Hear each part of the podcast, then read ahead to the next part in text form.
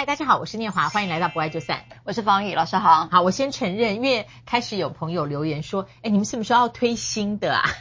我们是剪精华版，没有啦，就是剪了一些，呃，这一百多节精华版。我先承认是因为我，呃，在七月临时决定了一个一周的休假，哈，就是结婚三十年，嗯、我临时觉得说，对，像我这么有仪式感的人，对我还是好像要庆祝一下嘛，所以就临时决定。去了一个有海边的地方，嗯，所以就影响到那个赖绿，然后我改了，我就说，哎，赖绿，那你下礼拜可不可以？那人家庭也很满，对，所以不好意思，就是好像有就有半个月让大家有一点看旧的。哇，老师，你讲到仪式感就很接近我们这一集要讲的，就是你结婚，感对，就是结婚纪念日，然后你有个仪式感。嗯，那我们今天想要谈的就是公主病。公主病，这这怎么会跟我有仪式感有关？不是，我觉得公主病的人好像对我来讲，他们特别讲强调很多的过程是要有仪式的，不能随意的。哦，是哦，好，我们来看看，因为我我我今天来录这集前，我有想想我有没有遇到有俗称公主病的人，后来我相信是人以性尽，物以类聚，我我没有，我连一点点就是可以联想的，就是不是那么熟的，不是朋友，说社交里面有没有都没有。我们先听这个 case。好，嗯，这个小故事哈，我想、嗯、呃，你们也可以看看你们自己身边有没有啦。那这对夫妻呢，其实呃，在早期来讲，我们至少会觉得这位女性呢，就是啊、呃，有很高冷的外表，然后很漂亮，嗯、然后呃，所以当然就是追追求的人就非常多了。那这位男士呢，他即便自己条件很好，但是呢，他就认为。啊、呃，他还是需要用很多的方式努力，然后才娶到了这位女性。那后来结婚之后，他才发现，呃，有一些这个妻子啊，就是他这位女性呢，呃，就是很多事情对他都是有很多标准的，那个标准都是属于高标准哈，在生活物质条件上面，全部都高标准。然后他第二个状态，他感受到一件事情，他是没有办法沟通的。也就是说，你觉得说，哎，那我们可以今天不要吃这个，我们可以不可以吃 B？不行，就是一定要吃到。呃，顶、呃、级的，所以他不跟人人，他没有跟别人妥协的习惯，对，他几乎没有、嗯、没有配合别人的习惯，对对，嗯、那所以你得都是这位男性朋友说，他得什么都要让着他，他才有办法处理。第三个就是在。吵架跟冲突当中，意见不一的时候，这个男性呢，其实他完全都是要承担这所有的后果的人。也就是说，举例来讲，他们后面有生了小孩，那他觉得这个小孩有一些呃可能功课啦，有一些状况不太好的时候，嗯、他都会说这都是你的错。嗯，所以他在这里头关系里头，他完全觉得他是要承担所有责任的人，然后也要提供所有的物质条件，然后他非常痛苦，但他也很努力，包括去找智商啦。这位男性朋友也试着去找咨商。嗯嗯这位女性朋友说：“对，你就是你有病，所以你应该去找咨商。”所以他是没有一起去做婚姻咨商，并没有，他拒绝的。嗯嗯、那这位男性朋友在努力了非常多年之后，他终终于理解了他们的关系永远不会有进步的一天，因为他已经竭尽所能的去符合这位他妻子的所有的要求，但是完全没有一个指呃一个尽头。而且那关系的样态，他越来越觉得他不想待在这个样态里面嘛，不是他要的嘛。那也是因为有了智商师。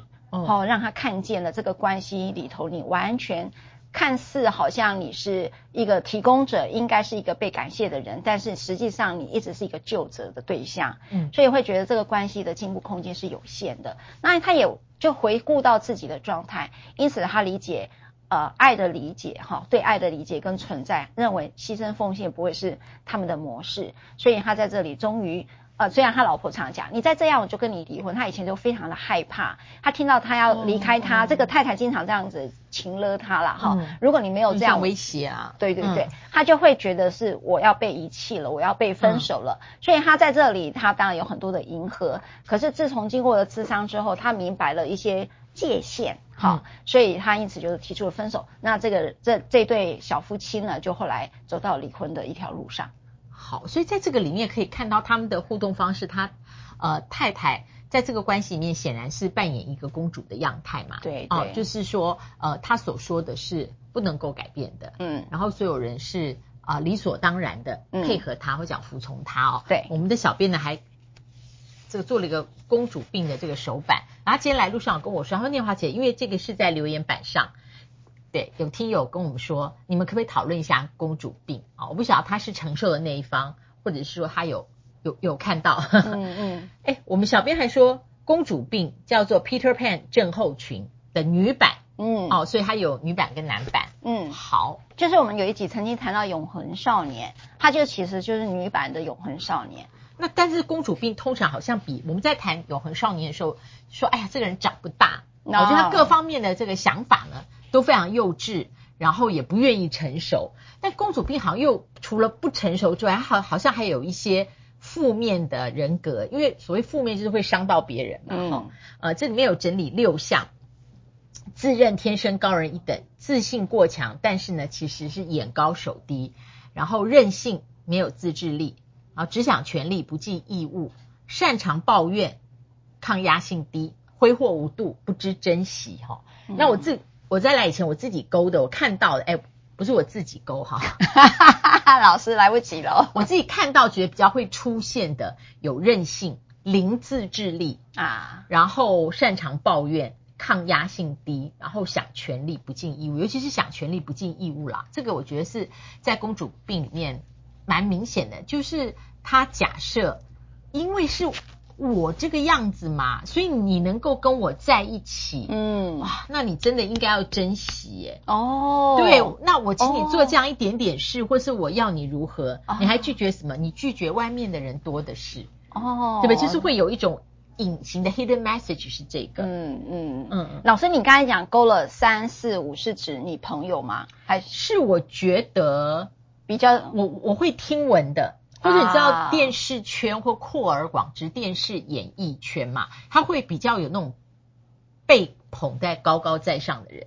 嗯、那这些高高在上的时候传出来的一些，或者已经他变成了呃所谓的留言式的新闻里面就比较多啊，任性啊，零自制力。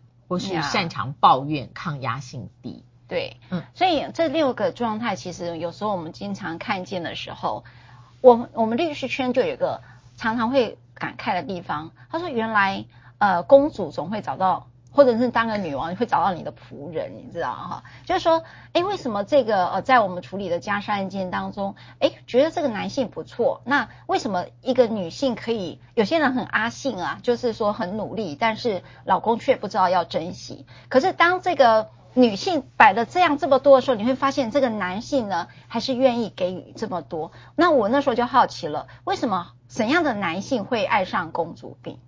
嗯，你有没有过在家事法庭里面，或你跟同业讨论过的一个心得？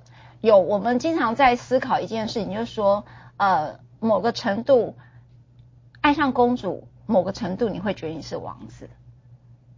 哦，对，我刚本来要讲说，是不是外在条件通常有落差？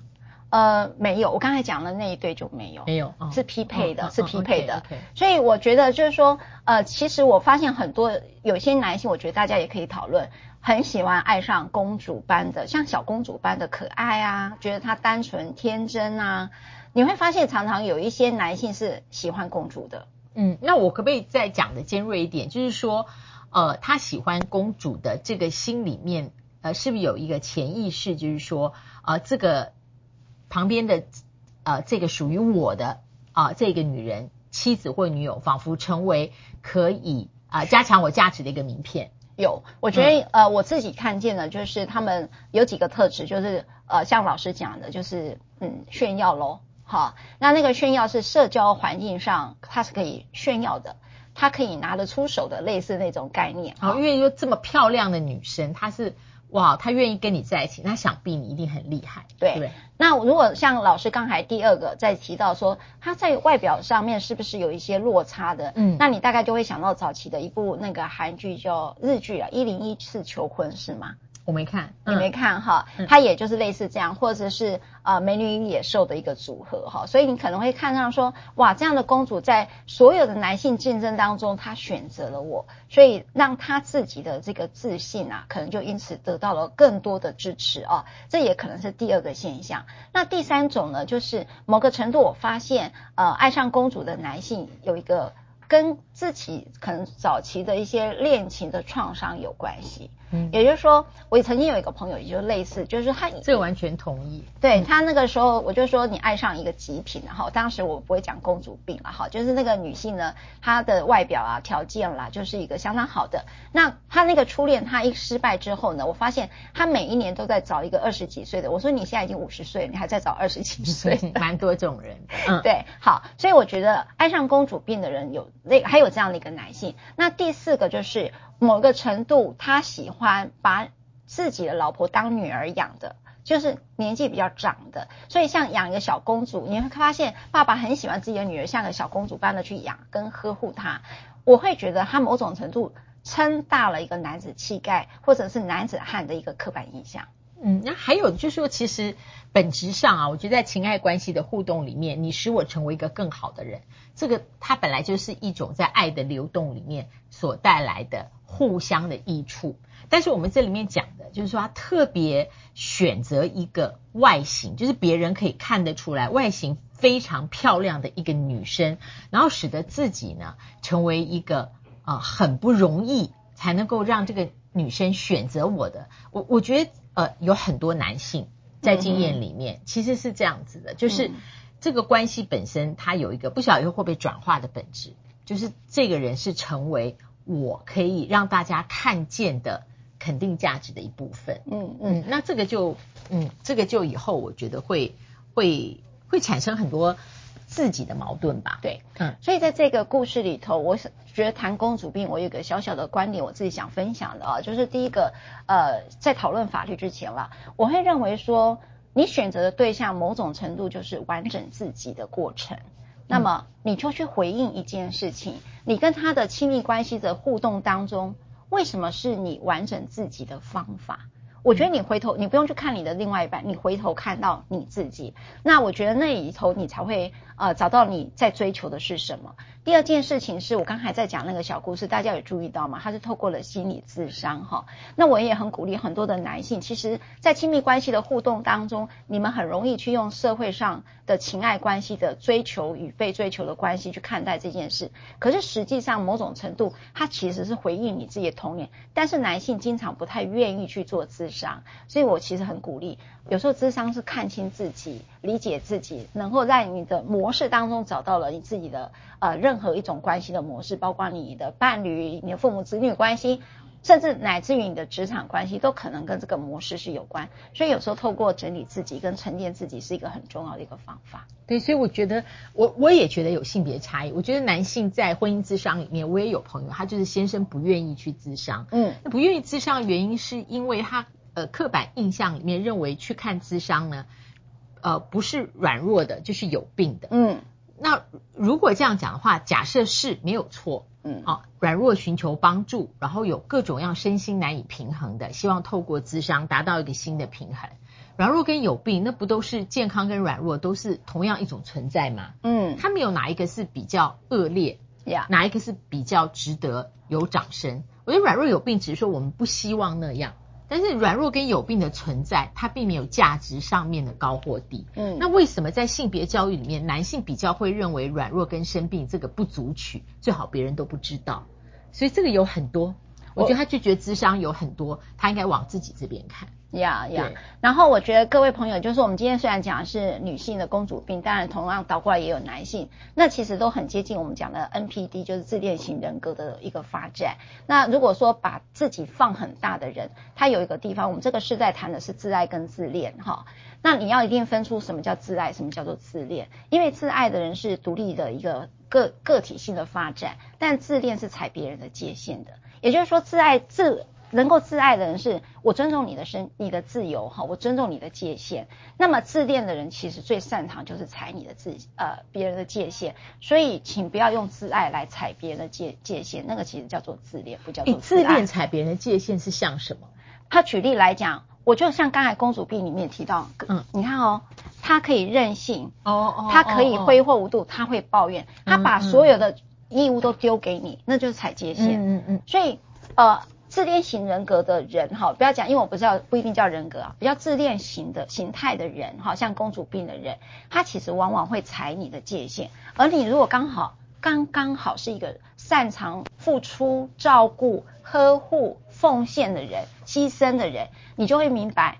自恋的人往往会找到他的仆人，就是找到一个牺牲奉献的人。嗯、所以你要明白自爱跟自恋的界限。第二个就是要找到了，呃，在这种互动模式当中，你会不会开始失去你自己？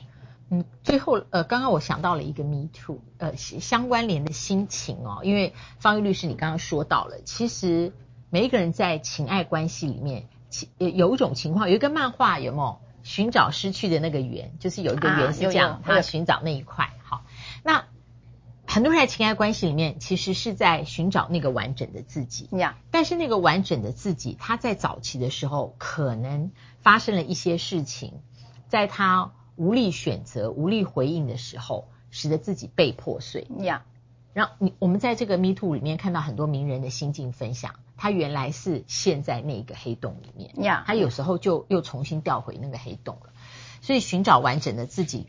我很赞成方玉律师讲的，有时候咨商帮助我们可以回头去看自己在哪一个部分是被破碎了，而你不需要透过一些你并不想这样做的一个行为跟方式或者是关系，然后来弥补以前的事情。是的，哦，那在他们这个两个人离婚的时候，哈，呃，最后他们协议离婚。那请问在分产的时候，我比较好奇的是民法呃一零三零。十一条，对，综合横着家事劳动啊，什么什么的，所以综合横着结果有没有可能，就是说你实在不该分到这么多，因为你在婚姻关系里面你什么都没做，你只会出嘴巴叫人家做。呀呀，那我觉得很快的把这个法律分享完，就是其实我们尝试在各个呃。单元里面就去提到调整权哈，所以刚才讲说另外一半完全不是生产哈，那像刚才那个公主病也好，或者是你的另外一半或者是男性好了，就是譬如浪费财产啦、赌博啦哈，然后把这个金钱撒尽了，然后完全没有贡献，那、我们会回应到法律的评价就是第二项，老师你可以念一下吗？对家庭付出的整体协力状况、共同生活还有分居时间是久是短。你婚后财产取得的时间，还有双方经济能力这些因素呢，都会考虑进去，再由法判夫妻财产怎么个调整？对，所以不一定是均分，它事实上可以综合审酌刚才老师讲的那些内容来做一个调整权。那你有没有发现有没有过？就是我们这次已经不止一个离婚案例了，就是在婚姻过程当中，一方啊、呃，不管在财力劳务。啊、呃，体力或其他各方面，他永远不付出，他有没有可能最后在财产调整权里，他真的拿的非常非常少？就是拿十分之一。我看到有有有，哦，那非常少了。对啊，就十分之一，就是你没有付出啊。对，他就是可能我差额只有，我差额举例是一千万，他就只取中其中的十分之一，然后也有四分之一，也有三分之一了，所以不少。好，所以是夫妻财产调整权。对，这个是婚姻走到最后要呃分道扬镳的这一步。过去走走过的每一步，最后都留下痕迹就对了哈。好，谢谢大家，今天和我们一块儿在不爱就散的里面去了解一下公主病呀，yeah, 对，是还有公主的仆人。我们不爱就散，下次再会，不要忘了按赞、分享、开启小铃铛。我们下次再会，拜拜。拜拜。